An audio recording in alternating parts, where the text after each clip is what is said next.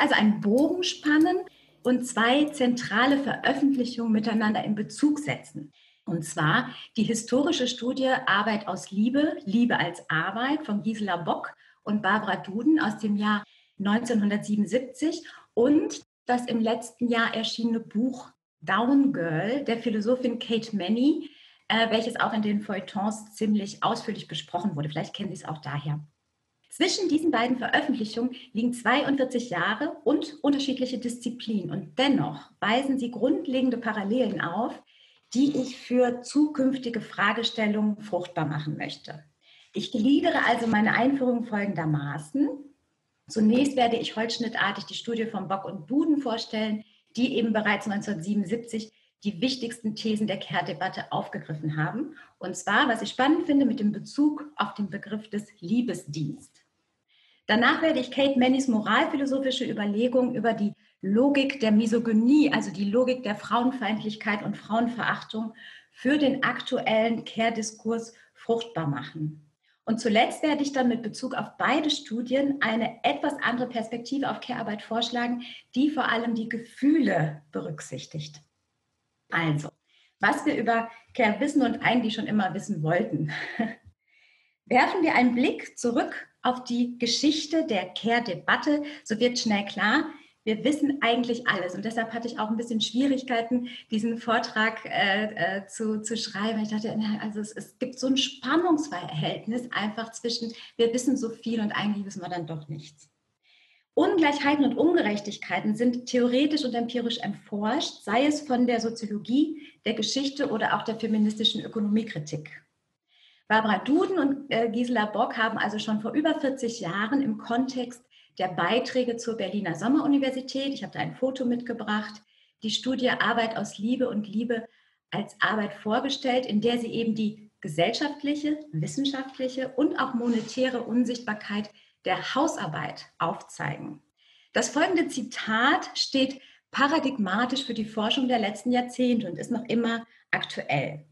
Emotionale Zuwendung, körperlicher Kontakt und der Hände Arbeit sind im Arbeitstag einer Frau untrennbar vermengt. All dies und schließlich das Gebären als natürliche Entäußerung des Weibs rückt die Hausarbeit in einen Schein von Naturhaftigkeit. Was wir also seit langem wissen, ist das Signum der Care-Arbeit. Der archimedische Punkt ist eben die Naturalisierung von Sorge als weiblich. Frauen sind sozusagen die sorgenden Wesen. Das heißt dann zweierlei. Sorgearbeit, sei sie nun privat oder auch erwerbsmäßig, wird erstens Frauen zugewiesen und zweitens im Haus und auf dem Arbeitsmarkt entwertet bzw. nicht entsprechend anerkannt, auch monetär nicht. Zentrale Weiterentwicklung dieser Annahme werden wir im Laufe des Tages kennenlernen. So referiert Ute Klammer unter anderem über sozialpolitische Maßnahmen, die mehr schlecht als recht die Situation der Frauen verbessern. Helma Lutz verdeutlicht die intersektionale Perspektive auf Care und zeigt eben auch, wie rassifiziert Sorge sein kann. Silka Scholz bindet endlich auch die Männer in die wissenschaftliche Care-Debatte ein. Und last but not least zeigt Isolde Kahle, dass wir den Begriff Care erweitern müssen, zum Beispiel eben um die Sorge um die Seele. Diese kurzen Hinweise zeigen, dass wir also trotz unseres langjährigen Caring about Care vieles noch erforschen müssen. Care ist eben omnipräsent und vielschichtig. Und beim Nachdenken über diesen Vortrag kam mir dann in den Sinn, dass wir inhaltlich und umfänglich durchaus in der Lage wären, die Disziplin der Care Studies auszurufen. Um eben diese Vielschichtigkeit nochmal zu verdeutlichen und die verschiedenen Ebenen, auf denen Care oder die Debatte stattfindet, möchte ich jetzt in einem zweiten Schritt kurz die aktuelle Ergänzung äh, der Debatte über die Sorge vorstellen, die ebenfalls an den Begriff der Liebe oder auch des Liebesdienstes anknüpft, allerdings in ganz anderer Art und Weise. Einige von Ihnen werden vielleicht das Buch der Moralphilosophin Kate Manny gelesen haben. Ich finde es in vieler Hinsicht bereichernd. Habe ein bisschen gefremdet, weil es ein philosophisches Buch ist und ich als Soziologin da nicht mal so ganz mit, den, mit der Begriffsarbeit klargekommen bin. Aber es lohnt sich doch einmal reinzuschauen, denn wir können auch viel über Care lernen. Ich fasse das jetzt mal wirklich ganz, ganz kurz zusammen. Manny geht davon aus, dass an Männer und an Frauen unterschiedliche moralische Maßstäbe angelegt werden. Sie sieht darin, an diesen unterschiedlichen Maßstäben, das Wesen der Misogynie, also der Frauenverachtung und der Frauenfeindlichkeit begründet und möchte eben diese Misogynie, sie grenzt das von Sexismus und Patriarchat auch ab, durch moralphilosophische Überlegungen begreifen. Manny geht davon aus, dass, ich zitiere, Männer Frauen in Anspruch nehmen, und zwar in asymmetrischen Rollen moralischer Unterstützung. Ich zitiere weiter, Frauen sind nicht einfach Menschen, sondern werden für die dominanten Männer, die unterschiedliche Arten von moralischer Unterstützung, Bewunderung, Aufmerksamkeit und so weiter bei ihnen suchen, zu, und das ist wichtig, gebenden Menschen. Sie dürfen nicht einfach sein, wie es für ihn gilt. Vielmehr bekommen sie Schwierigkeiten, wenn sie nicht genug geben. Manny arbeitet in ihrer Studie mit ja, methodisch ist das echt so eine Sache. Also ich würde sagen, mit dichten Beschreibungen, um ihre These zu illustrieren. Sie thematisiert zum Beispiel Incels, Femizide, Vergewaltigung oder auch Street Harassment, um eben die These der weiblichen Verfügbarkeit zu untermauern. Also jeder Mann hat ein Recht auf den Dienst einer Frau, um das mal ganz, ganz kurz zu fassen. Alles in allem gelingt es ihr dann anhand dieser Beispiele zu zeigen, dass die Kultur der Misogynie tatsächlich allumfassend ist und moralisch eines bedeutet. Die Frauen schulden den Männern etwas. Und Männer, das ist auch wichtig, haben eben das Recht auf eine gebende Frau. Das macht sie ganz deutlich am Beispiel der, der Incels, die eben denken, sie hätten ein Recht auf, auf Sex. Für die Care-Debatte bedeutet dies, und das ist jetzt sozusagen meine Wendung, dass die Naturalisierung der Frau als die Gebende hier noch einmal moralisch unterfüttert wird. Frauen müssen nicht einfach nur qua Natur die Care-Arbeit verrichten. Nein, es wird mehr von ihnen verlangt. Sie müssen diese Tätigkeiten liebevoll und fürsorglich oder mit Begeisterung ausüben, so Manny. Tun sie es nicht, werden sie nach Mannys Modell des Gebens und des Nehmens sanktioniert. Zitat, was sie zu geben hat, also weiblich kodierte Güter und Dienstleistungen, Aufmerksamkeit, Zuneigung, Bewunderung, Sympathie, Sex und Kinder, also soziale, häusliche, reproduktive und emotionale Arbeit.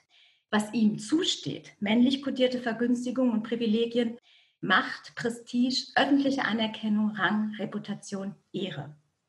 Eine Liste mit der Überschrift, was ihr zusteht, gibt es leider nicht und sie wurde natürlich keinesfalls vergessen, sondern untermauert eben die These, dass Frauen sich um andere kümmern sollen, statt moralische Aufmerksamkeit und Rücksicht für sich einzufordern.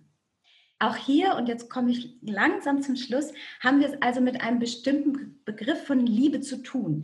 Die Frau ist die Gebende und sie tut dies aus Selbstlosigkeit. Tut sie es nicht und strebt sie wie ein Mann zum Beispiel nach Macht und will nehmen, so wird dieses Streben sanktioniert durch Sexismus, sexualisierte Gewalt, weniger Geld und so weiter.